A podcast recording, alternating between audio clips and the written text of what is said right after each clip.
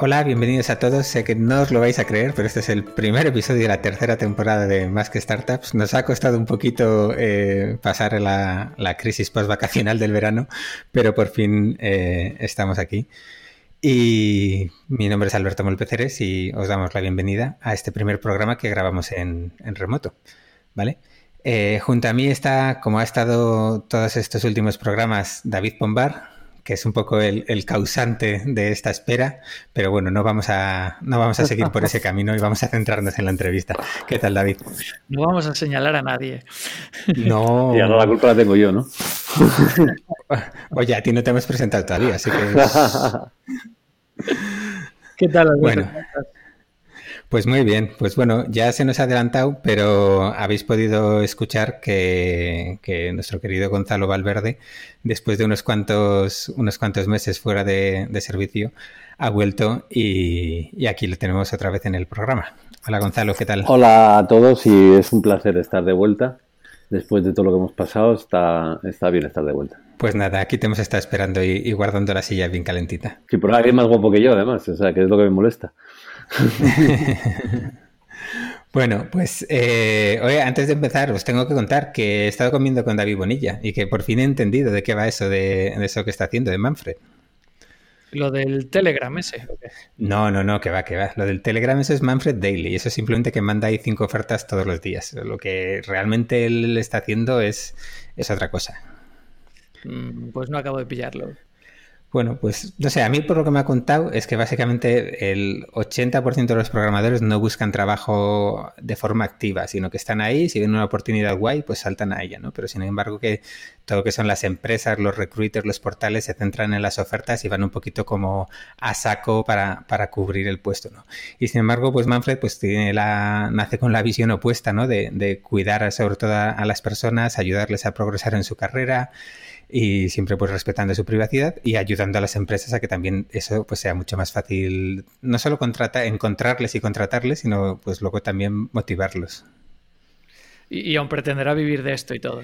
Bueno, la verdad es que de momento va bien, ¿eh? tiene mucho interés, que no da abasto y está ahí contestando, contestando ahí con la lengua afuera y tal, pero ya ha cerrado unos cuantos procesos y, bueno, está muy contento. Pero oye, que ya hemos hablado mucho de, de Manfred y el que quiera saber más, que vaya a getmanfred.com y que ahí aprenda más sobre ellos. y ahora es cuando ponemos un pequeño disclaimer, ¿no? De, pero esto no era publicidad. Eh, ah, sí, es publicidad. Entonces, eh, es una de las novedades que, tenemos y este programa pues eh, está patrocinado por Get Manfred, por Manfred que nos ayuda a hacerlo y, que bueno, que os invitamos a todos a ir a, a ver, a ir a getmanfred.com y a vivir la vida esta parte de vivir la vida me ha dicho Bonilla que le tengo que decir, así que yo pues soy muy, obediente y la digo. Empezamos con los mensajitos. No acabamos bien la temporada. ¿eh? Nada, nada. Pero bueno, venga, vamos a empezar ya con, lo que nos toca, que es la entrevista, que es por lo que nos están escuchando y no por nuestras, nuestras tonterías. Así que, bueno, David, venga, te toca. Eh, ¿A quién tenemos hoy? Joder, ya me vas a hacer trabajar. ¿eh? Bueno, al menos no te he preguntado qué tal la semana. a mí no me lo preguntes eso ya, ¿eh? que es horrible. La semana, teniendo en cuenta que hoy es miércoles, bien, ahora, el, el, nuevo horario del programa, esto va a dar mucho juego, ¿eh? porque antes grabábamos justo después, justo después de comer ahí con la modorra y las ganas de siesta, y ahora el nuevo formato con nocturnidad y alevosía creo que nos va a dar para, para muchos juegos. A ver, yo, tú has dicho antes que no vamos a señalar a nadie, así que no señalamos. Venga, vamos a empezar. ¿A quién tenemos hoy? Bueno, pues eh, para arrancar la temporada empezamos eh, muy fuerte. Igual que la cerramos con, con unos cuantos invitados muy potentes, eh, esta vez tenemos a, a, otro emprendedor de estos que nos gusta mucho a nosotros, emprendedor en serie, varios proyectos súper chulos en cartera, Además, eh, otro de estos ilustres emprendedores exitosos que no lo hacen desde Madrid ni desde Barcelona, sino desde el Extra Radio y, que además eh, compagina el éxito en sus proyectos con, algunos otros hobbies que, la verdad no se le están dando nada, nada mal y que también son muy interesantes y que tocaremos hoy. Eh, esta persona que estoy con nosotros es Andrés Torrubia, más conocido por Rantor. Bienvenido, Andrés. ¿Qué tal? Buenas, bienvenido y muchas gracias por invitarme.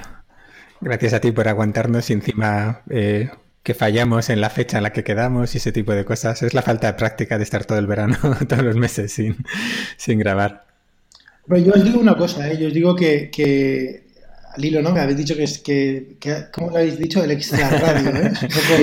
un poco raro. El extra radio, ¿vale? O sea, yo, a ver, eh, yo vivo en, a mí me gusta decir que vivo en Alicante, pero trabajo en Estados Unidos. Y, y entonces me encanta que, que, me hayáis invitado a un podcast y que se haga en remoto. Sabes que por defecto, incluso algo como un podcast, no tengamos que ir físicamente a un sitio a grabarlo, ¿no? Porque eh, esto es curioso además eh, para un podcast, pero, pero ocurre, eh, de hecho, el otro día estaba viendo la serie Silicon Valley, que conoceréis, y hay un momento en, la, en el episodio, no sé qué temporada es, en la que el, el CEO ¿no? de, de Piet Piper eh, reúne a otros emprendedores en, una, en un sitio para comentaros una cosa, ¿no? Entonces, y, todos están como un poco cabreados y dicen, oye, esto no se podía haber dicho por un email en lugar de en una reunión, ¿no? Entonces, eh, yo creo, vamos no es porque viva en Alicante y no pueda ir a las reuniones, pero cada vez más eh, hay un montón de interacciones profesionales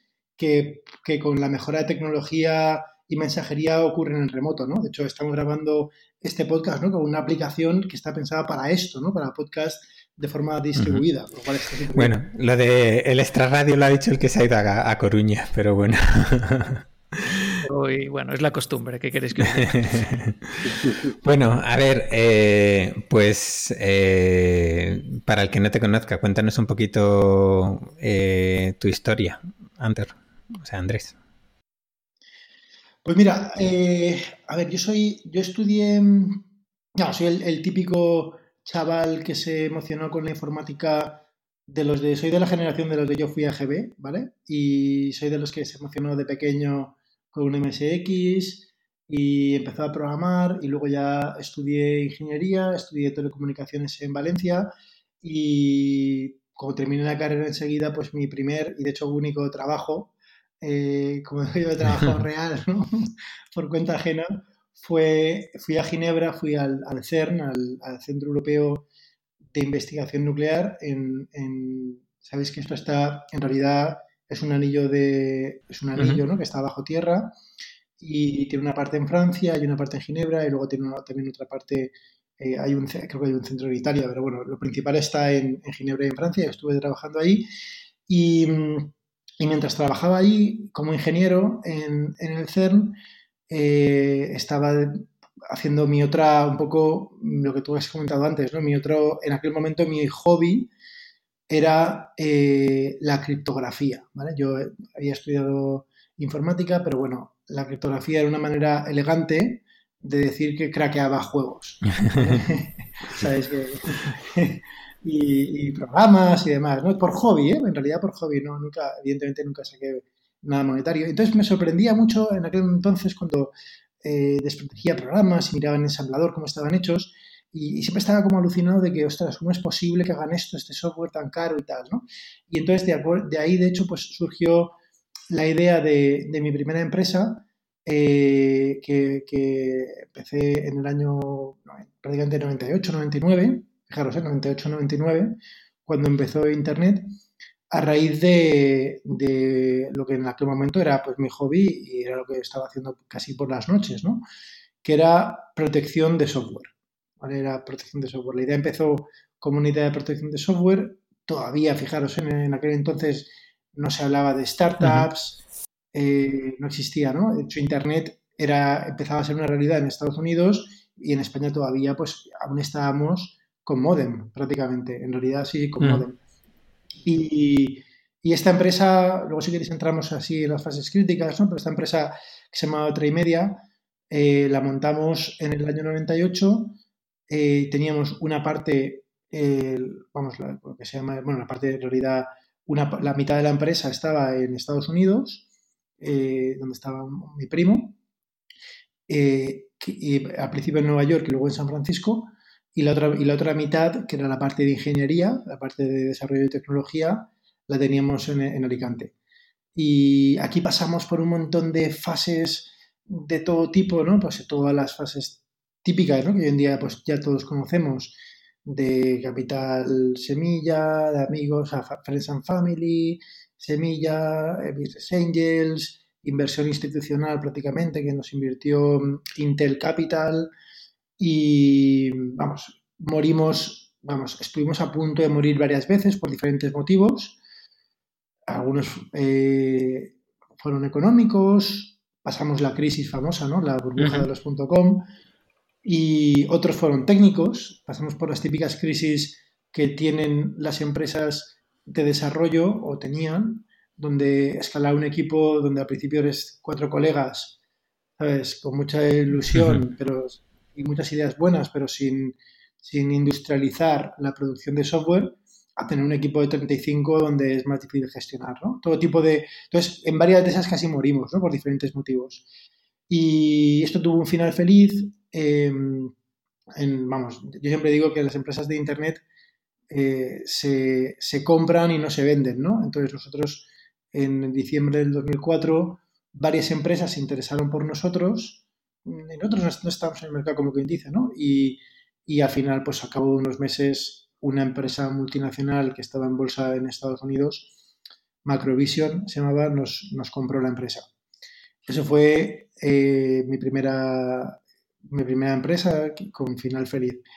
Y luego estuve un par de años con la empresa que nos compró, en un mundo más, una empresa más grande, tampoco muy grande, tenía mil personas, eh, pero bueno, ahí ya hay un poquito de más corporatividad, ¿no? Y, y luego estuve con ellos dos años, y luego estuve, luego hice un sabático, y luego eh, empezamos el proyecto en el cual estoy ahora mismo, el, el principal, que se llama Fixer, que es, un, es una plataforma que conecta usuarios con, em, con, proveedores de servicios, ¿no? con fontaneros, con pintores en Estados Unidos fundamentalmente. Acabamos de sacar España, pero bueno, es prácticamente el, grueso de la plataforma está en, Estados Unidos.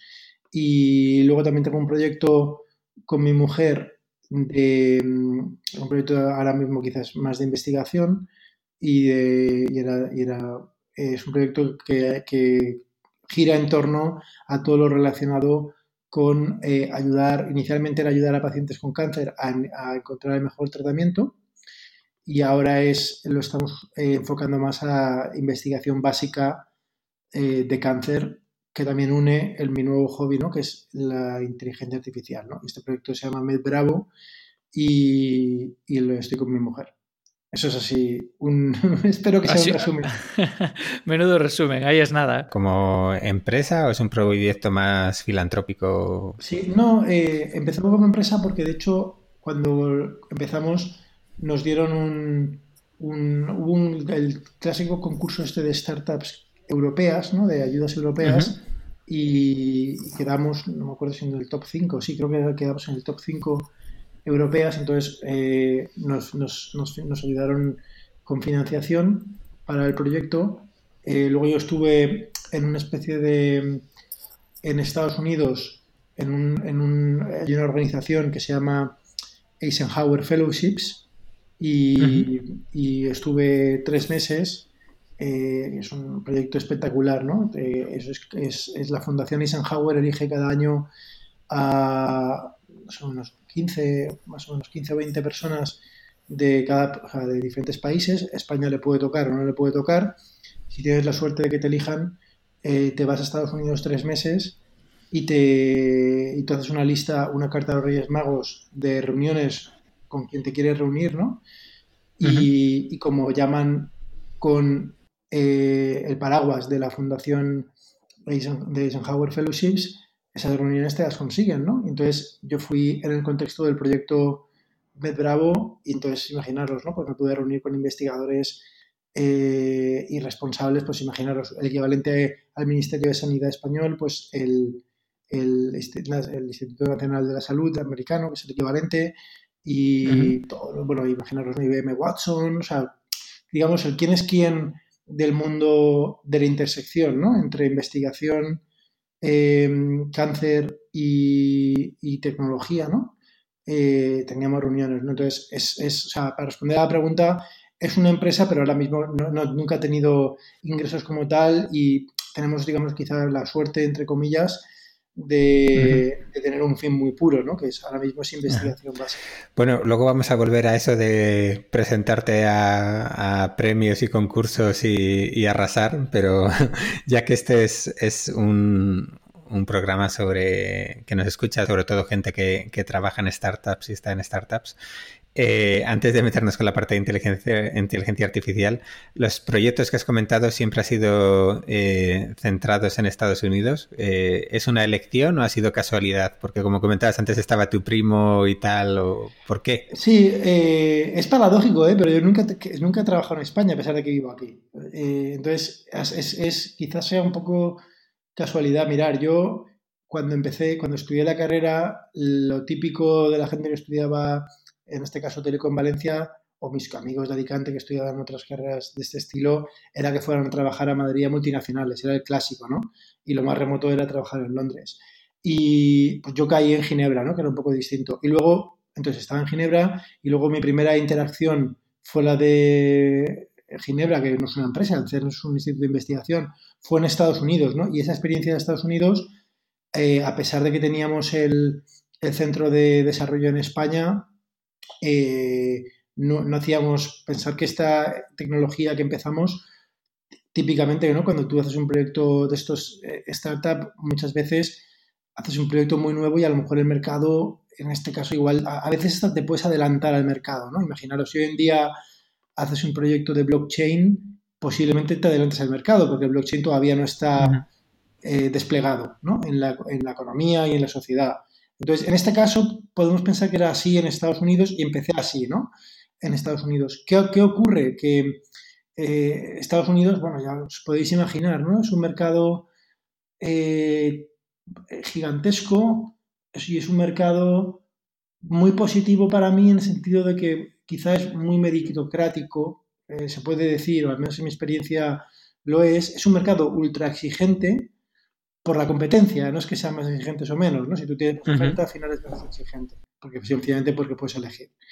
Y entonces nada, es lo que he visto, ¿no? Entonces tienes la suerte de, tener un mercado que no se acaba, ¿no? Eh, a lo mejor si estás en un mercado más pequeño te puede costar más y a lo mejor incluso cuando haces el famoso product market fit, imaginaros que lo conseguís, ¿no? Como se denomina en emprendedor, o con lo que cuesta encontrar el product market fit como para que lo encuentres en un mercado pequeño, imagínate que cuando ya has, llegado y, te, lo comes entero. Vaya infierno encontrar el Product Market Fit en otro mercado. Entonces, quizá la suerte de, en Estados Unidos lo difícil es que el Product Market Fit es difícil por muchos factores. Para nosotros, encima, desde España, pues no es un mercado natural, quizá.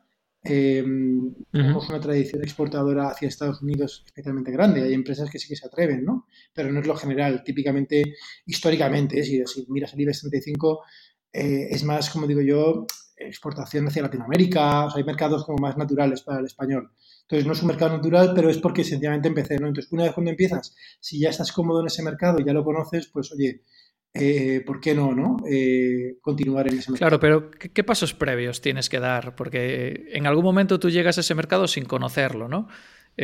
para alguien que esté pensando en lanzar un proyecto nuevo y se plantee en serio empezar a lanzarlo en Estados Unidos, ¿Qué, razones le darías para un no o qué razones le darías para un sí? ¿Qué necesitaría?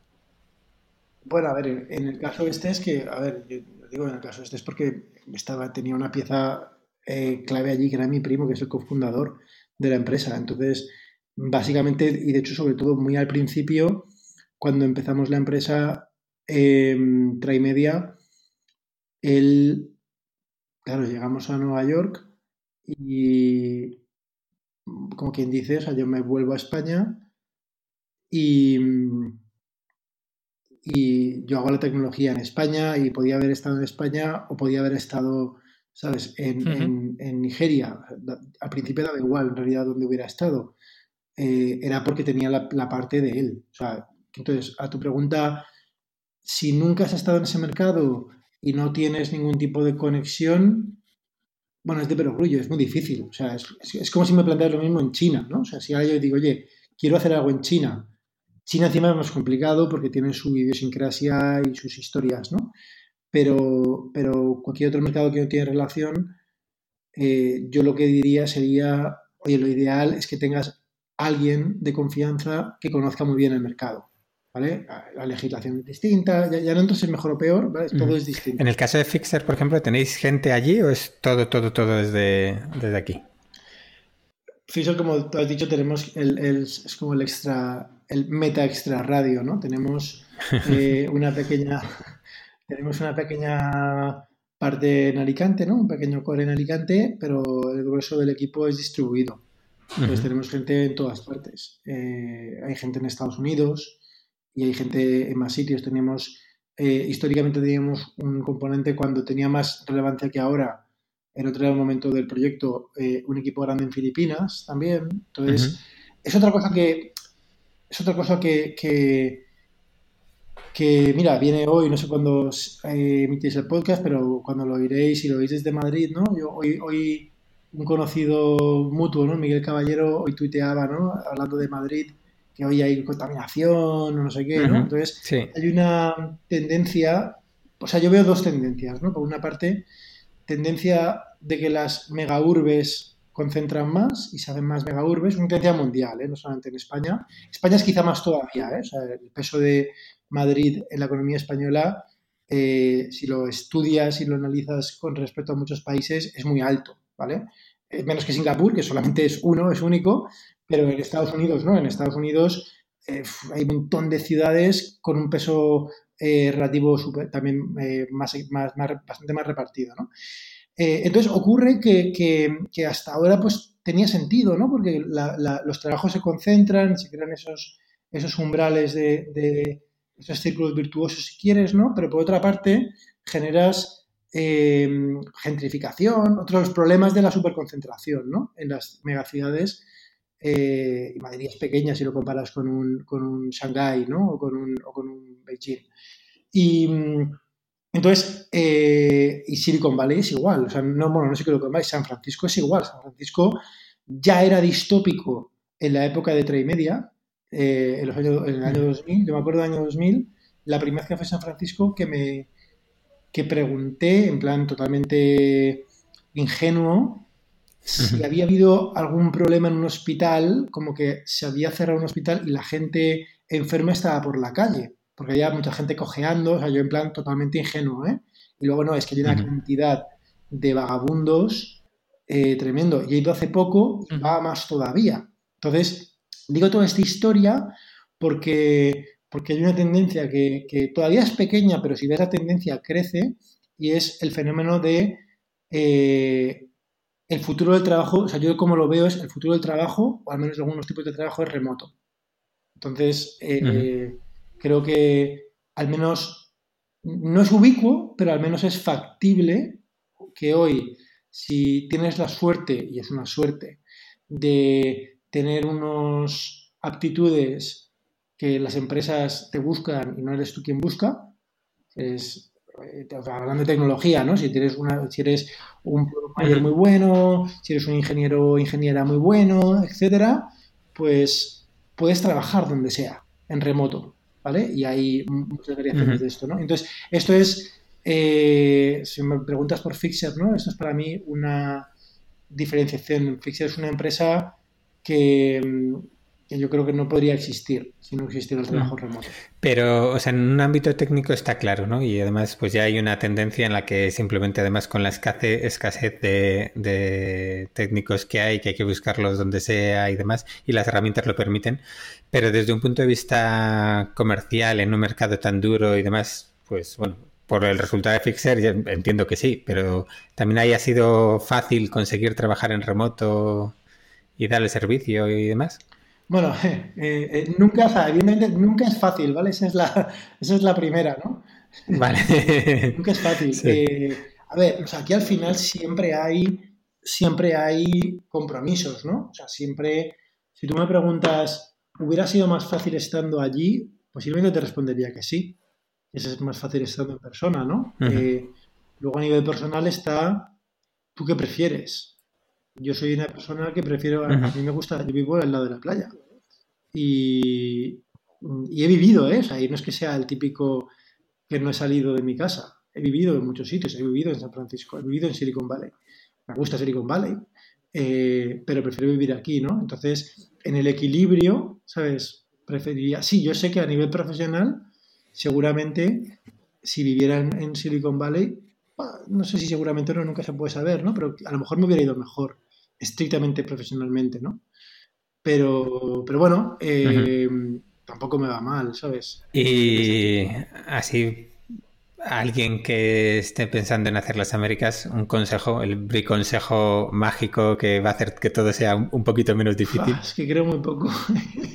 creo, o sea, porque a veces te, te, hacen este tipo de preguntas. Bueno, al, al menos de otra forma, algo que creas que le va a ahorrar tiempo o, algún bofetón a alguien que, quiere ir ahí. O sea, no, la receta del éxito, sino decir, oye, una caída menos, o un golpe menos. Y no vale aprender inglés. ya, ya, bueno, sí, no, hay, a ver, hay cosas que ya doy, por hechas, ¿eh? O sea, voy a intentar dar por hechas bastantes cosas, pero mm, es muy meta, ¿eh? Y siempre además me gusta responder a esta pregunta que me mucha gente evidentemente me la hace, ¿no? Y es que no, la receta es que no hay receta, ¿sabes? No, no, tristemente no, no, es que es una respuesta en sí mismo, ¿eh? O sea, no, no hay, la receta es que no hay receta, no hay un consejo. Hay cosas que te pueden eh, hacer las Américas como mercado. A ver, no, pero eh, algo que dijese es, joder, si hubiese sabido esto, no me hubiese dado este bofetón. De alguna cosa, no sé. Es que son, mira, te digo la verdad, Tampoco. son mismas a España, ¿vale? Lo que pasa es que a, lo mejor es con más decibelios en algunas cosas y otras con menos decibelios, ¿vale? Pero las mismas recetas que es, contrata gente más lista que tú, o sea, esto es lo básico, ¿vale? O sea, temas de mega basic, por eso te digo que es de mega basic de emprendedor, contrata gente más lista que tú para aprender de ellos. Eh, eh, ten una visión, o sea, no, no te ciegues ahora lo llaman OKRs, ¿no? Sabéis esta, esta, esta, forma de medir y de plantear objetivos, ¿vale? Pero, pero cree primero, ten clara la misión primero, ¿vale? Y sé fiel a tu misión. También has de ser flexible cuando hay que pivotar, pero por eso no hay recetas, o sea, es ten una visión tal y eres un tozudo y te hundes. Em, quizá lo único, a ver, quizá eh, lo que ha cambiado, o sea, a ver, es un tema temporal, ¿vale? Lo, es un tema temporal y de calibrar los tiempos. Lo que ha cambiado es el nivel de madurez de los ecosistemas, ¿vale? En, el nivel de madurez en el sentido que hoy en día, si hablamos de emprendimiento en Internet, ¿vale? Hay pocos sectores que Internet no haya transformado ya. Quedan algunos, ¿eh? pero son pocos. Cuando empezamos Media, es que no había nada. Eh, cuando, cuando empezamos Media había muy pocos sectores que Internet había, no había, había, transformado, ¿no? O sea, como que casi todo estaba virgen por tocar. Eh, soy muy amigo de, de, otros emprendedores, ¿no? Y hablas con ellos y me, me, gusta decirlo, ¿no? O sea, si volvieras al 98, Ostras, imagínate, ¿eh? Que tú ahora pudieras ir al pasado, al 98, y montar un negocio de Internet. Si está mm. todo virgen. ¿Vale? Entonces, a veces el ejercicio que hago yo no es tanto si vas a Estados Unidos tal, es, esto lo dice más gente, ¿no? Esto, el, el, Paul Graham, ¿no? Los ensayos estos, lo de vive en el futuro, ¿no? Es, imagina cómo es el futuro dentro de 10 años y, y, o dentro de 5 es difícil, ¿eh? Porque se te puede ir la cabeza e imaginar un futuro que no va a ocurrir. Pero, eh, pero a mí me gusta pensar, a mí me gustaría, los consejos más que el mercado, entonces, si piensas así, fíjate, entonces sí que, sí que engancha con tu pregunta, es, si piensas así, a lo mejor tiene sentido, o sea, a lo mejor si haces un producto mega innovador para una innovación tecnológica ultra disruptiva, eh, a lo mejor tiene más sentido coger un mercado que la, la, va a adoptar antes, como Estados Unidos, y tiene menos sentido adaptarlo a España. Pero yo el planteamiento no lo veo irse a Estados Unidos como un fin en sí mismo. Yo creo que eso ha de ser una consecuencia o de una circunstancia, en mi caso fue una casualidad, o de, eh, o de una casualidad más una circunstancia, ¿no? que es, en, mi caso era, si voy una tecnología eh, que sirve para un mercado que aún no nace, donde va a nacer, y así fue, y donde se va a desarrollar primero es en Estados Unidos, luego mejor estará en ese mercado para desplegarlo. Pero no es, voy a Estados Unidos, ¿qué hago aquí? Bueno, eh, pues hay otra cosa que hemos visto en tu, en tu currículum. Vamos a, dejar un poco esa parte de Estados Unidos y llegar a la parte que, realmente queremos para cerrar esta primera parte de la entrevista. Eh, hemos visto en tu bio que también eh, eres advisor o has sido advisor de bastantes o está en distintos proyectos. Y también pues hace poco pues en, en Twitter creo que fue Eduardo Manchón pues te agradecía lo que habías colaborado en, en crear cierta comunidad en, en Alicante y demás. Eh, ¿Por qué esta parte de, de, ser advisor de, yo que sé, proyectos como MailTrack o Hooks o demás? Eh, ¿De dónde, primero, de dónde sacas el tiempo y, y por qué lo haces? ¿Qué, ¿Qué obtienes de eso y por qué crees que todo el mundo debería hacer? Mira, la primera, o sea, yo, sí, a ver, yo, a mí me gusta hacer, eh, dar una respuesta de estas de un poco de MBA mm, chunguilla, ¿no? no tengo MBA, ¿eh? Pero ese es el típico diagrama de Ben, ¿no? Que es, me gusta hacer cosas que, tengan intersección en, en que yo bueno, pues oye, que crea que sea bueno o que tenga, pueda aportar algún valor, eh, que, oye, que, ideal si me pagan por ello, algo, como sea, ¿eh? Muchas veces nunca va a ningún sitio y no, cobras nada, da igual. Y la tercera, que ahora mismo es la que más me importa, es que me guste, ¿vale? Entonces, todo lo que hago me tiene que gustar. Eh, y esto es para mí un requisito fundamental, ¿no? Porque al final, si piensas, si calculas la cantidad de horas que estamos al día ¿sabes? Vivimos, o sea, no, no es que vivamos para trabajar, pero sí pasamos la mayor parte de nuestra vida trabajando, ¿no? Entonces, más te vale, más te vale que te guste. Si no, serás un desgraciado. ¿Vale? Ese es el resumen. Entonces, ahí va la primera respuesta. ¿Por qué lo hago? La primera es porque me ha de gustar. Entonces, me ha de gustar es, me ha de gustar y es una combinación, ¿no? a lo mejor me gusta el mercado, pero al final es que te lleves bien con los emprendedores, ¿no? Que te, en muchos de estos proyectos yo distingo cuando eres advisor, al final, a tu segunda pregunta del tiempo, mm, un advisor, al menos como lo veo yo, tiene un rol mucho más quizá de consejos estratégicos. Un advisor no es un empleado, tú no puedes descender y hacer un trabajo de empleado.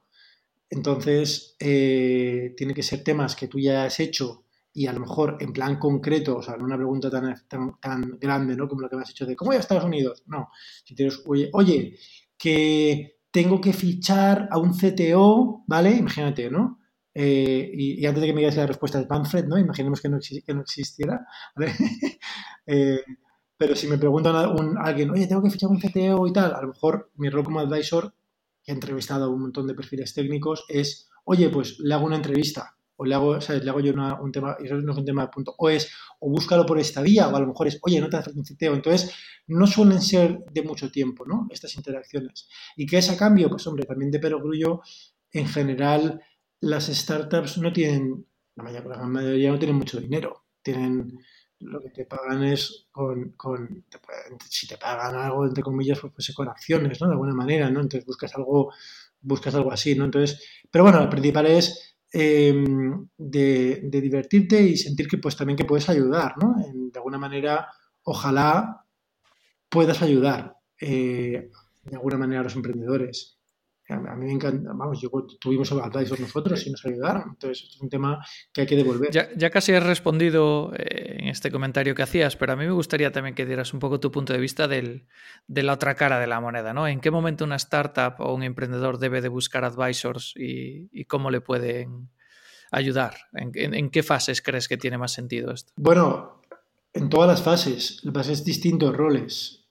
¿Y en qué qué roles dependen de tus carencias o, sea, o tus puntos más débiles.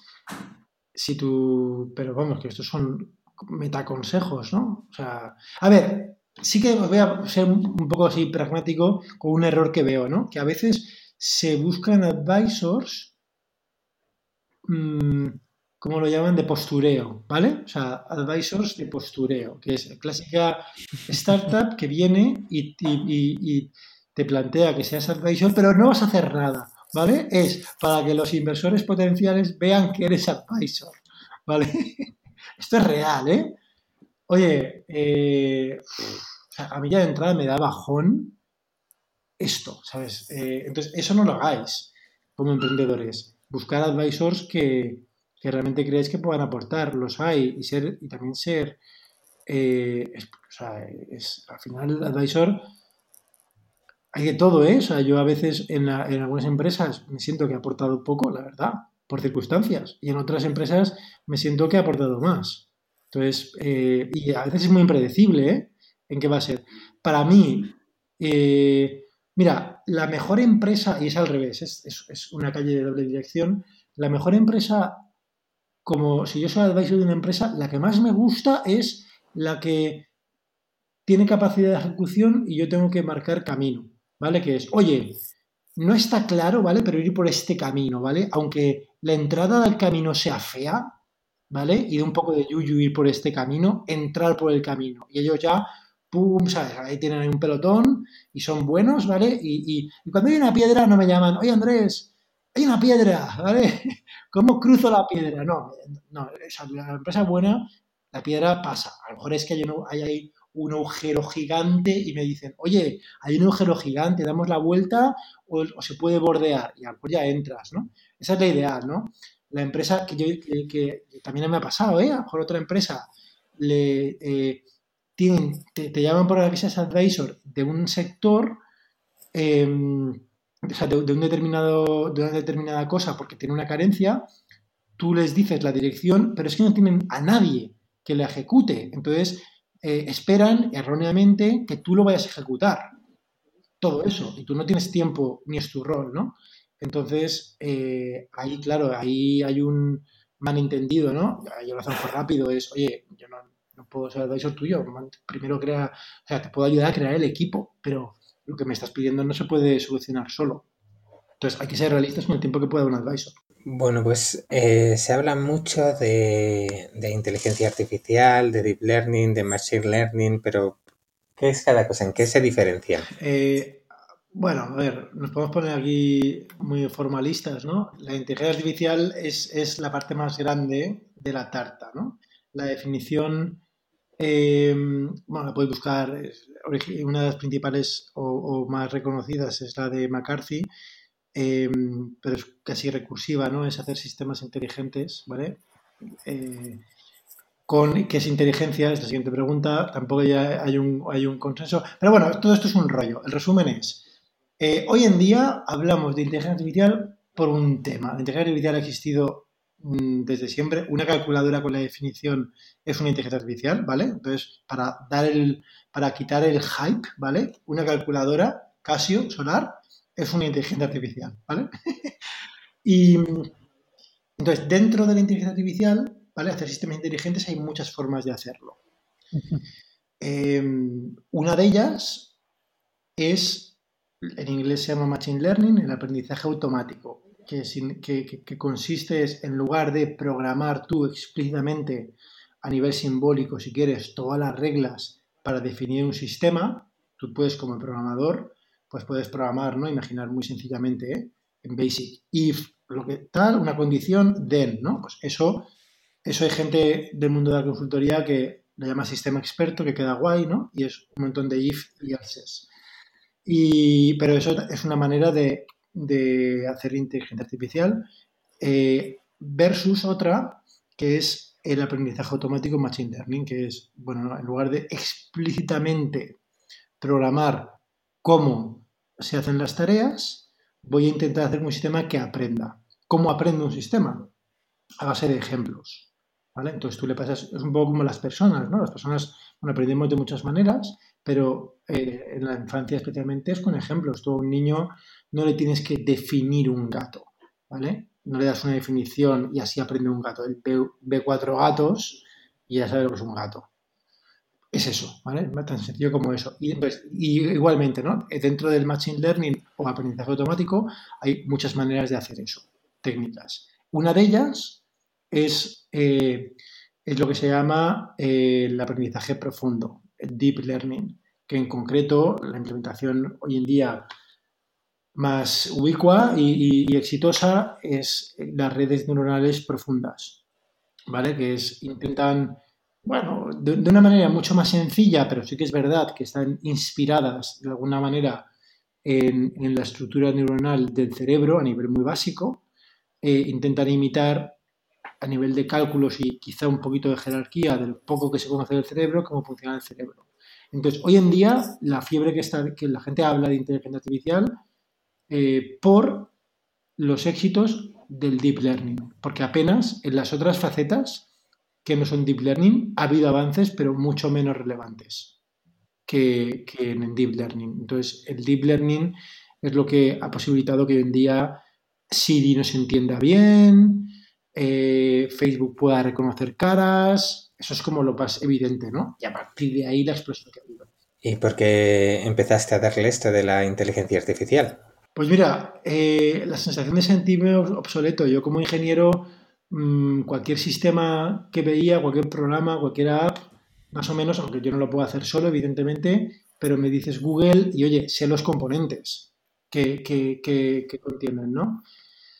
tiene, sí, pues desde hasta bajo nivel, te puedo decir estructuras de hashes, un bajo nivel, o sea, me hago una idea de cómo puede funcionar. Evidentemente, las pantallas, pero conozco las piezas. El día que empiezo a ver como usuario en aplicaciones de toda la vida, lo que todos vemos, que Siri empieza a reconocer eso cuando eso había estado estancado años y años y años, empieza a reconocer bien la voz, con tasas de éxito del 97-98%, me siento obsoleto totalmente obsoleto. Ya, digo, a pesar de que soy mi faceta emprendedor en Fixer, soy CEO, tengo, ¿sabes? No, no, no, no en Fixer, de hecho, no, no, no, programo, ahora he vuelto a programar porque hago redes neuronales, pero antes no programaba. Eh, pero me, me considero ingeniero y me sentía totalmente obsoleto, entonces eso me hace reflexionar y decir, no puede ser. Entonces me pongo a estudiar online. Entonces, Andrés, ¿qué te hace apuntarte? Pues mira, este es el mismo, el mismo atributo de un buen emprendedor, ¿vale? Que es eh, sana ingenuidad mezclado con positivismo irrealista, ¿vale? si no, o sea, si tú eres una persona muy realista y tienes perfil de auditor, pues quizá no seas emprendedor, ¿no? Eh, entonces, yo hago el primer trimestre y sale la competición y lo típico, ¿no? Cuando no sabes mucho de algo. Eh, ah, esto está, es como cuando ves jugar al fútbol, ¿no? O sea, yo no, yo no sé jugar al fútbol ni, sé, ni me gusta el fútbol, pero lo veo en la tele y me parece fácil, ¿no? Ahí a los mejores jugadores. Y yo veo el concurso, que era de hacer una cosa, y digo, ah, esto, esto, esto está tirado. Así, ¿eh? Tal cual. Y, ah, mentira, o sea, pero bueno, pero eso me hace, esa, esa actitud, ¿vale? O sea, tu pregunta, esa es la actitud que me hace apuntarme. El, el, el, ser positivo y optimista, o sea, totalmente eh, poco realista, pero optimista de pensar que puedo hacerlo. a lo mejor hagas que pensaba, mira, tengo una frase muy buena que es, eh, no hay programador que crea que no puede hacer cualquier software en tres meses, ¿vale? bueno, está bien, ¿no? Pero antes, me acuerdo, en la época. hace, hace, hace, hace 10 o 15 años la cifra era 9 meses, ¿vale? O sea, tú a un tío decía, tú eres capaz de programar Linux entero, ¿eh? ya estáis los de Bilbao echando eh, fuera. Es que... Eh, y, hay gente que dice, yo encerrado en mi casa en nueve meses te lo hago. no hay programador que calibre.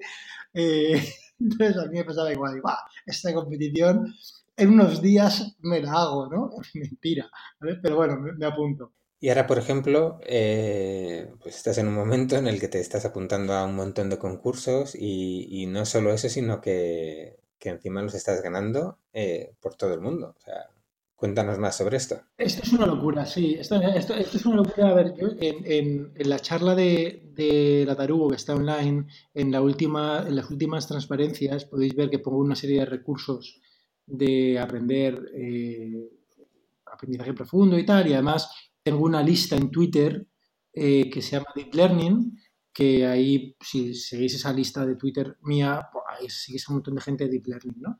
Entonces, yo, mi Twitter es monotema, ¿vale? De Deep Learning. Eh, yo hablo de Deep Learning y, mira, ya me gusta decir, yo soy como, ¿os acordáis de, los que fuimos a GB, ¿no? Estaban los guiñoles estos en el Canal Plus, ¿no? Y cuando salía Jesulín Dubrique, ¿no? Le preguntaban algo a Jesulín y siempre todo, lo, lo, eso es como un toro, ¿no? Siempre decía lo mismo, ¿no? Entonces, yo siempre, yo ahora todo lo veo con la óptica de, la inteligencia artificial, ¿no? O sea, yo si hablo de temas, ¿vale? De las elecciones de Andalucía es con la óptica de Deep Learning. Si hablo de la contaminación es con la óptica de Deep Learning. Entonces, bueno, eh, entonces mi Twitter es de esto y entonces hay un, sigo a gente en Twitter y hay un, y hay un chino ahí que sigo en Twitter porque habla de temas de Deep Learning y en una, de forma aleatoria, comenta, el, el, el, es un chino que está haciendo un doctorado en Estados Unidos.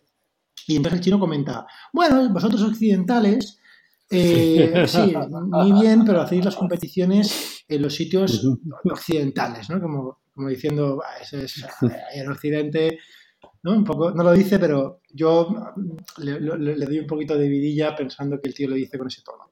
Y dice, no, en China eh, los sitios de competición son estos, ¡pam! Y pone cuatro. Claro, yo veo eso y me pongo cardíaco. Es como que te dicen, te descubren el oro, ¿no? O sea, ¡buah! O sea, esto es la bomba. Y entonces me, me, me meto, bueno, lo primero en la frente, ¡pam! Todo en chino, ¿no? Claro, bien, no sé chino, guay. Y veo muchas competiciones en, en, China que si este tema os gusta es bestial lo que hay en China en inteligencia artificial. Pero bueno, veo una en concreto de conducción autónoma, ¿vale? Una competición de conducción autónoma en China. Y me intento apuntar, entonces, con el traductor de Google ahí, un poco como puedo, arrastrándome, entiendo, las bases pone que, que está abierta a todo el mundo, ¿no? Ojo, en China todo es complicado, porque igual todo el mundo, igual China se utiliza como todo el mundo, yo qué sé, ¿sabes? Pero, o sea, de hecho no tengo ni claro. El traductor de, de chino a inglés no funciona muy bien, ¿eh? ya os lo digo. Chino es un idioma complicado para el traductor, no, no sé por qué. También para, supongo, para mí desde luego lo es. Y entonces, nada, me intento apuntar y, es gracioso porque cuando me intento apuntar a esta competición, eh, te piden, en China sabéis que Internet es una realidad alternativa, que todo va por móvil. Entonces, para logarte y para registrarte te hace falta, eh, te piden un móvil y entonces el desplegable ya es más 83, creo que era, más 80, o sea, China, Hong Kong y Taiwán, ¿vale? O sea, ¿qué, qué es esto? Entonces no me puedo apuntar. Y entonces doy la vara, eh, les envío un par de mails a la organización y no me responden. Y bueno, al final pues me olvido un poco, lleva, no me puedo apuntar, no pasa nada, ¿no? Porque, porque ellos no hablan inglés eh, en general. O sea, ellos van a dar al traductor, por lo cual mejor envíaselo tú en chino. Es una, yo creo que es una diferencia. Eh, y entonces, eh, y entonces, eh, entonces, en eso que como mi Twitter también, como os digo, es monotema de Machine Learning, eh, veo un tweet del Mid Technology Review que dicen que China quiere adherirse al mundo en temas de IA y tal. Y yo pienso, vaya hipócritas los chinos, ¿sabes? Aquí diciendo que se abren al mundo y sí, y luego la puerta más cerrada que, que, vamos, que las minas de Moria, ¿no? Para entrar. Y, y entonces yo iba, estaba a punto de meter un tuit incendiario por el cual ya no podría ir a China nunca, ¿no? O sea, porque, vamos, Está, y además, me, me hago la idea, ¿eh? si no, no, puedo ir, si no acabo como el de Arabia Saudí. Eh, y entonces, pero igual, antes de escribir el tweet, voy a, eh, chequear. Me apunto, y esto además es muy gracioso porque está en mi, en mi, en mi feed de Twitter. Me apunto y está más 83, y más 34, y estaba, habían puesto España. O sea, o sea increíble, ¿eh? Yo, yo, pienso, ostras, o sea, he puesto a España en el mapa mundial de la IA, ¿vale? Para los chinos, ¿vale? Y, digo, y aún no me he apuntado. El caso, bueno, cheque, me apunto, eh, ya me puedo apuntar, tal, guay, me apunto y empiezo y, y, es muy gracioso, ¿no? Lo del nombre del equipo. Un día, eh, sabéis que Miguel Caballero, aunque esté tal, él, él, él es de Alicante y a veces viene Alicante y como buenos emprendedores, pues de GB 40, pues hacemos, corremos, ¿no? O sea, si no, no seríamos emprendedores, yo creo y vamos a correr y hablamos y tal. Y un día antes me dice, oye, es que he quedado con un colega en San Chinarro y yo iba corriendo y casi me caigo, ¿no? Ostras, yo, que- yo pienso, San Chinarro, Dios, ostras, tío, en Madrid están locos. Digo, digo, han puesto San Chinarro. O sea, yo me imaginaba, imaginaba como, como un monje chino dando limosna. Me dice, tío, tú estás loco y tal. Y, yo- y me hizo mucha gracia, ¿no? Y entonces, ese, pues ese día llego a mi casa y cuando te apuntas a las competiciones siempre hay que poner nombre de equipo, ¿no? Y yo ¡fua! me vengo arriba y pongo San Chinarro. ¡Pam! Entonces, eh, San Chinarro, ¿no? Buah, me apunto, pero claro, a punto empiezo, aún no empezado la competición y nada, ¿no? Y digo, "Buah, estoy, se habían apuntado un montón, claro, 1.400 equipos, o sea, desde las mejores universidades, de empresas, tal. Y bueno, y encima para bajarme los datos con el firewall, una movida, buah, es que todo, todo en China es una movida, ¿no? Y mm, bueno, por empezar la historia más rápida, resulta que se me ocurre una manera. A ver, estas competiciones, cuando tú compites, ¿no? Con, como, y esto también vale como consejo para emprendedores, ¿no? Tú has de saber cuáles son tus fuertes, tus limitaciones y quién es tu competencia. Eso te condiciona cómo puedes afrontar un problema. Entonces, yo ya sé que si yo meto una competición con chinos, con, la, con, digamos, con lo que yo considero allí, que es la élite académica, y de muchas empresas que se dedican a esto, yo no puedo enfocar, y eso es- lo, lo apliqué también, este, esta, esta forma de pensar, lo aplico siempre. No puedo enfocarlo como lo enfocan ellos, porque si juego a su juego me van a fundir, ¿vale? Me pasan por encima. Es- eso es natural, ¿no? Tú no, imagínate, tú no puedes competir en precio con los chinos, ¿no? Eso es eh, en plan de negocio. Entonces, en este tema, en inteligencia artificial, conducción autónoma, percepción, hay técnicas establecidas y ahí ellos, ellos y otras universidades y demás tienen un camino, con lo cual yo tengo que ir por otro. Mi camino es muy arriesgado, mi camino puede no salir, puede ni siquiera funcionar, prácticamente por definición, porque si nadie lo ha probado es que posiblemente igual no, no, no, funcione. Entonces yo pruebo un camino inexplorado, eh, tengo cierta intuición de que puede funcionar. Esto está guay, ¿eh? porque tiempo, que vos hagas tiempo, pues nada, pensando, o sea, yo voy con el coche y voy pensando y, y voy corriendo y voy pensando y lo bueno que tiene la inteligencia artificial versus la programación normal es que es muy poca programación. Se programa en muchas menos líneas de código y se programa en Python, que es un lenguaje muy agradecido para aprender y para programar. Entonces, digamos, pasar de la idea a la implementación es que es, un- es cuestión de horas, ¿vale? Cosa que históricamente de programación es mucho más, ¿no? Entonces, el resumen, eh, que hago toda esta historia y gano. Y me quedo el primero, además con bastante diferencia del segundo, bueno, ya no del segundo, sino del pelotón. Del, porque el segundo, el tercero, el cuarto estaban muy, muy equilibrados. ¿no? Están todos prácticamente eh, casi uno rozándose al otro y yo estoy un par de puntos por encima porque mi- el enfoque que había aplicado eh, no lo habían aplicado ellos, ¿no? Y, luego me confesaron, eh, parece ser, puede haber los Team Translation, no lo sé, que los propios de Alibaba, el departamento de conducción autónoma, habían intentado algo parecido a mi enfoque y no les había funcionado a ellos. Entonces, Lo, lo cuentas como si fuera algo muy, algo muy accesible para todo el mundo, pero Es claro, claro, pero estamos ¿eh? hablando que eres tú solo contra un grupo de investigación de una universidad. Es que, no, no- que honestamente lo creo, ¿eh? que es sencillo. Eh, a veces, ¿sabéis qué pasa? Mirar, yo creo que, que como en todo, ¿no? O sea, cuando hablas con gente de su parcela, hay, hay gente que no sé por qué motivo, si porque lo ven como hacerlo más inaccesible para que parezca más difícil, ¿no? Esto es un clásico a nivel académico, los papers están llenos de ecuaciones. Mira, voy a poner una anécdota, ¿no? Tú coges una ecuación de un paper de estos, un paper es un artículo académico, ¿no? Que publica de investigación de, de Machine Learning y a veces está lleno de ecuaciones y para que molen les ponen letras griegas, ¿no? A las ecuaciones, ¿no? Y ya, ya de entrada ya impone, ¿no? Ver ahí unas ecuaciones con alfa, beta, gamma, y gamma igual a 0,05 y tú dices, ostras, ¿de dónde habrá sacado eso, no? Entonces yo a veces pienso, estoy en mi casa y tal, y pienso cómo se, ha- cómo, cómo se ha llegado ahí, pero al revés, ¿no? O sea, yo digo, ostras, vale, yo estoy en mi casa, eh, hago una prueba, tengo que tunear ahí un montón de parámetros, ¿sabes? Ahí a mano y tal. Y cuando consigo que funcionen ahí tocando, ¿sabes? 20 manivelas, ¿sabes? Eh, nada, le pongo a esas manivelas nombres de letras griegas, alfa, beta, gamma, kappa, y ya, ya impone, ¿no? Entonces, lo que quiero decir con todo esto es que a veces, de una manera quizá perversa, eh, la terminología se hace, o sea, pueden haber dos motivos, o que se haga de forma, de forma mm, a propósito, explícita, hacerlo más difícil de lo que es, para que, poca, para que la gente no se meta en el campo, o sencillamente que la persona que lo explica no lo explica bien y lo hace más complejo de lo que parece. Esto en software, los que sois ingenieros o programadores que me escuchéis, lo sabréis, ¿no? O sea, yo, mira, yo el software yo cuando en mi época de CTO siempre decía lo mismo, digo, mira, hay tres fases en la etapa de cualquier programador. Cuando haces un programa y no funciona, cuando haces un programa y funciona, pero es súper complicado, pero funciona, y la tercera es cuando haces un programa funciona y es súper sencillo. Poca gente llega a la última.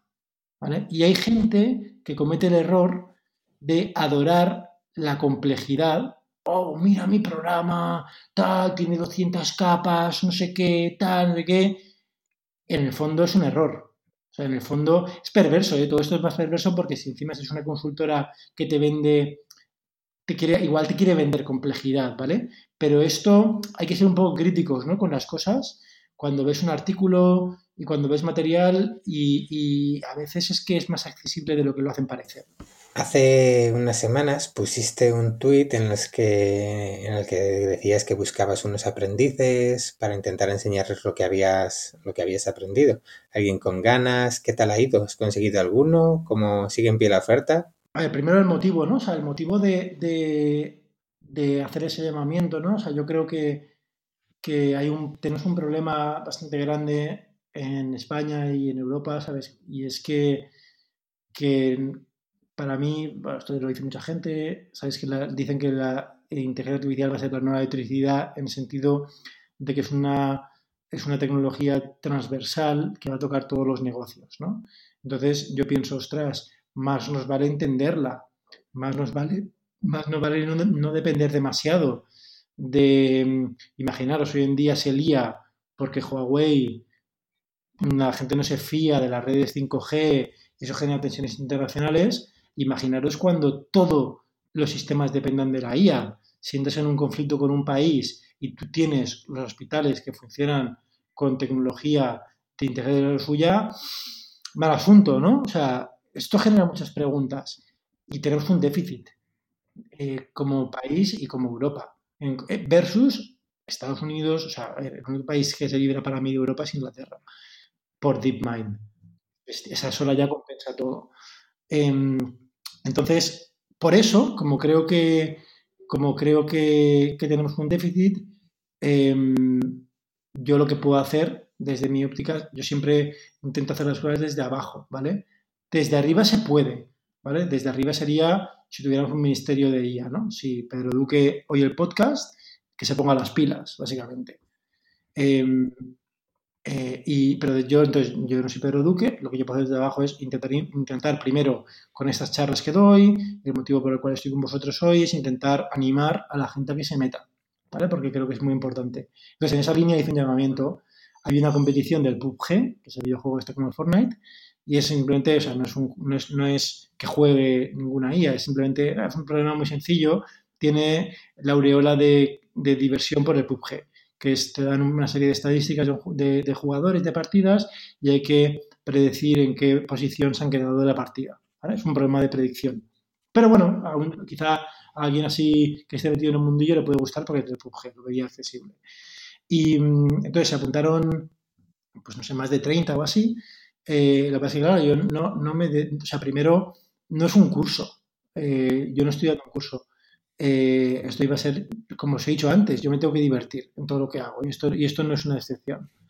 Y entonces yo me, me puedo sentir cómodo, inicialmente eran con dos, al final han sido eh, tres, me hubiera encantado coger a todos, ¿eh? habían historias súper chulas de todo eso, desde eh, una mujer de, no sé si era más de 50, ¿sabes? Que tenía mucho interés, hasta más, más en el otro lado hay un chaval de 17 Em, entonces, hemos empezado con tres y lo que hacemos es, bueno, nos reunimos cada, siempre que podemos los sábados y, es hacerlo, o sea, es, estamos haciendo el proyectito y tal. Y bueno, o sea, ha habido más y sus menos, ¿no? A mí lo que me pasa es, em, claro, lo, bueno que tiene este proyecto es que es un proyecto que se puede, se puede afrontar desde el, Machine Learning, el aprendizaje automático convencional, ¿vale? No, el Deep Learning. Entonces, hemos empezado por ahí, entonces está muy bien porque ves que por ahí llegas, pero no llegas muy lejos, ves la puntuación de los demás equipos. Yo de entrada nunca, claro, yo solo ni siquiera he empezado por ahí, ya sé lo que va a pasar, ¿vale? No tiene sentido este camino. Por algo funciona mejor hoy el Deep Learning, ¿no? Entonces, llega a esas fases, ¿no? Empezamos por ahí. Em, lo que me ha pasado es que, como repito, que esto no es un curso, entonces es ahora mismo, pues bueno, eh, estamos en un punto en el cual les, he dicho, oye, leeros esto y a lo mejor me he pasado, ¿no? Si me están escuchando, eh, bueno, espero que ya hayan hecho los deberes, o sea, les he pedido los pequeños deberes de que se chupen 15 horas de clases de Stanford. Ahí es nada. No para mañana, ¿sabes? Pero sí para la siguiente. Para la siguiente. Bueno, yo es que me lo hice así, ¿eh? O sea, yo me hice cada día, me chupaba dos horas eh, antes de. O sea, yo tenía con el móvil en la cama antes de dormir. No es tanto, ¿eh? De 10 a 12, ¡pum! Dos horas. Oye, en una semana te has fundido todas las clases de Stanford. Eso sí, claro, el cerebro está como que arde después. Pero, pero ah, yo, yo, ni me podía dormir esa. Lo veía y estaba ya por la noche ya pensando y tal. Pero está bien, ¿no? Y luego otra cosa graciosa con respecto a esto de, de del tema de aprendices, ¿no? Me ha pasado una cosa muy divertida y es en, en, el colegio de, de, mi hijo tienen un programa que lo llaman experiencia laboral, ¿no? Entonces a los chavales más jóvenes todavía, de 14, creo, 14 años o 15, les hacen, pueden ir los chavales y las, niñas a hacer una semanita a una empresa a trabajar, ¿no? Entre, a trabajar entre comillas, ¿no? De, prácticas, digamos. Y mm, que estos suelen ser pues los padres de, otros hijos, ¿no? Pues ponen a disposición sus empresas, así pues vienen compañeros de tu hijo o de tu hija. Y. Entonces puse, eh, puse la opción de si alguien quería trabajar en, o trabajar, no, hacer de una semana eh, en Fixer, ¿no? Y luego se me ponía en empresa, ¿no? Y luego, pero me tiré a la piscina y entonces dije si querían también algún, algún niño o niña eh, apuntarse a un tema de inteligencia artificial, no de como tal empresa, sino a nivel prácticamente como de mentorización y tal, ¿no? Entonces, para mi sorpresa, en Fixer no se apuntó ninguno y se, se han apuntado dos eh, que además era muy divertido, ¿no? Porque me, yo les dije, claro, son, estos son muy jóvenes, ¿no? Estos tienen eso, o 14 o 15. Y claro, es que no es ni... Yo siempre digo que aquí hay que tener matemáticas de segundo de bachillerato, que es el último, ¿no? Lo que en nuestra época era CO. Pero bueno, fijaros que no son matemáticas de la carrera, o sea, es matemáticas de CO. Pero estos chavales no tienen ni eso.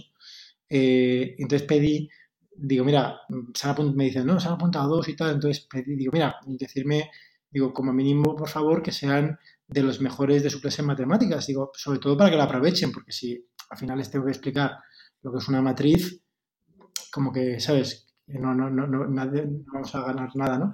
Me hizo mucha gracia, ¿no? Porque me dicen, no, es que eh, desde que se han apuntado, dice, están viniendo todos los días a ver si les has cogido, ¿no? Entonces es muy gracioso, ¿no? Porque, porque me quejo o sea, yo creo, siempre digo lo mismo, ¿no? Siempre que doy una charla o, hablamos en este podcast, ¿no?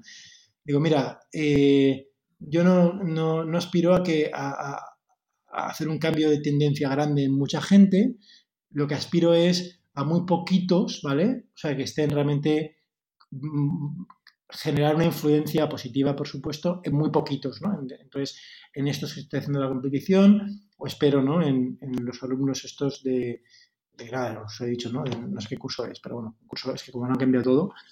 Eh, y sí, entonces me gustaría, ojalá, ¿no? Que, que, la gente que la gente joven se meta en esto, ¿no? Porque va a ser, yo lo considero fundamental. Y no solamente fundamental desde el punto de vista empresarial, ¿eh? sino que es una herramienta que como humanidad necesitamos para, que esto es otra, para los problemas grandes. ¿eh? Yo me acuerdo, eh, luego me dedicaba a emprender y por suerte los proyectos que he hecho no es que vayan a cambiar el mundo mejor, pero mira, como mínimo no lo empeoran, creo, como emprendedor, ¿no? tienes que preguntarte dónde está la línea, ¿no? O, bien, oye, pues mira, MedBravo tiene una aspiración muy bonita, ¿no? MedBravo sí que es un proyecto muy bonito y muy relevante, que es la lucha contra el cáncer. Eh, Media o Fixer, bueno, no son eso, ¿vale? Tampoco vamos a evitar el cambio climático, pero tampoco empeoramos la sociedad, creo, ¿no? Con estos proyectos. Eh, pero entre los problemas grandes de la humanidad que tenemos, no todos, pero algunos, los científicos, cambio climático, toda la investigación médica, em, creo, eh, o sea, bueno, sí que me gustaría decir que espero que la inteligencia artificial sea una herramienta más con la que contemos para afrontar estos problemas grandes, ¿vale? Como humanidad. Como sabrás, hay algunas secciones fijas en nuestro programa y en esta parte final lo que solemos hacer es trasladar una pregunta que el anterior invitado ha realizado sin saber que eras tú el, siguiente invitado y tú después tendrás que dejarnos otra pregunta que además tendrás que responder, cuidado con, ser demasiado malo, que nuestro siguiente invitado, que todavía no sabes quién es, eh, tendrá que responder. En nuestro último programa de la temporada anterior, eh, la persona que estuvo con nosotros fue Jesús Monleón y la pregunta que nos dejó para ti fue, ¿qué no volverías a hacer o de qué te arrepientes en tu carrera como emprendedor? Eh, Vale, vale. Hombre, pues en Fixer, claro, es muy fácil, ¿no? Es intentar saltar los pivotes. Eh, en Fixer hemos pivotado y con todo lo que sea ahora, pues imagínate, ¿no? Si tú ya sabes el Product Market Fit, pues saltas directamente ahí y evitas las pruebas. Es, es, es, jugar con trampa, ¿no? Eh, ya sabes, una de las cosas que solemos hacer es dejar la pregunta encadenada para el siguiente, para el siguiente invitado, así que te toca dejar la tuya. ¿Quién es la persona que más te ha influido y por qué? Y ahora mismo, ¿qué, tienes en mente? ¿En qué estás metido? ¿Quieres o, qué te gustaría hacer, mejor dicho, después de todo, con todo lo que estás haciendo? No, no, todo, se andará. ¿eh? Una de las cosas que quiero hacer, y me gustaría, ¿eh? es intentar, que ya veremos ¿eh? si tengo tiempo y posibilidad, eh, de hacer realmente un... O sea, hasta ahora ha sido Padawan puro, pero oye, también falta... Una cosa que me pregunta la gente es cómo se aprende esto, ¿no? Y siempre doy los recursos y a día de hoy, a día de hoy, los recursos que yo conozco al menos y puedo recomendar porque los he hecho están en inglés, ¿vale? Entonces, eh, hoy para mí no es un problema, pero digo la verdad, yo cuando tenía 22 años no hablaba ni entendía el inglés que hablaba hoy. Entonces, aunque todo el mundo dice que habla inglés muy bien y no sé qué, pero la realidad es que cuando es un tema complicado tienes un hándicap más. Como yo digo, vas cojeando. Andas, te, llegas al sitio, pero cojeas. Llegas cojeando. Y entonces me gustaría, ojalá tuviera tiempo para eh, pues no, tener un millón de paraguas, no puedo, pero sí poder eh, contribuir a crear algún recurso educativo en español de esto. Pues eh, esto ha sido todo en nuestra vuelta a los redos. Andrés, un placer enorme haberte tenido con nosotros. Muchísimas gracias por haberte prestado este ratito que has estado con nosotros. Nos hubiera gustado seguir un buen rato más eh, hablando contigo. Seguro que, muchos de nuestros seguidores empezarán a seguirte en redes sociales si no lo hacían ya y te, tirarán algunas preguntas o algún reto. Estate, estate atento, que suelen ser muy activos. Pues eh, agradecer en este primer episodio a nuestro, a nuestro patrocinador Manfred, ese agente para talentosos desarrolladores y tecnólogos, que, no solo es ese canal de Telegram que muchos conocéis, sino que es un equipo de gente eh, bastante activa que se está moviendo y que está empezando a, a recolocar perfiles profesionales técnicos en, muchas empresas eh, conocidas y no tan conocidas eh, en nuestro país y fuera y que yo creo que es muy interesante que los, que los sigáis como mínimo en redes sociales para que, para que veáis lo que están proponiendo ese cambio en la manera de, contratar, de encontrar nuevos puestos de trabajo, de encontrar una nueva filosofía de, de recruiting, de recruiting técnico y que, muchísimas gracias al equipo de Manfred por, por habernos apoyado en este primer episodio de la, de la tercera temporada y que, a ver si se animan a seguir con nosotros más adelante. Y nosotros, pues eh, poco más, eh, estamos ya de vuelta, nos ha costado volver eh, susto y problemas técnicos incluidos y a partir de ahora pues intentaremos, eh, no con tanta suividad como la temporada pasada, pero sí que intentaremos todos los meses tener un par de, un par de episodios para, para poder seguir adelante con el podcast.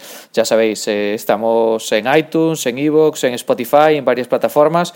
Nos podéis seguir suscribiéndoos a, a la newsletter que tenemos en nuestra web másquestartas.com o también a través de Twitter y, y compartid, compartid, eh, si os gusta el programa, pues compartirlo y sobre todo proponer personas a las que entrevistar y, este año además tenemos el firme compromiso de, movernos un poco más, ir un poco más lejos y, visitar algunos otros emprendedores, o sea que sin miedo a, a, proponernos cosas. Nosotros ya nos moveremos después. Muchas gracias a todos y nos vemos en el próximo.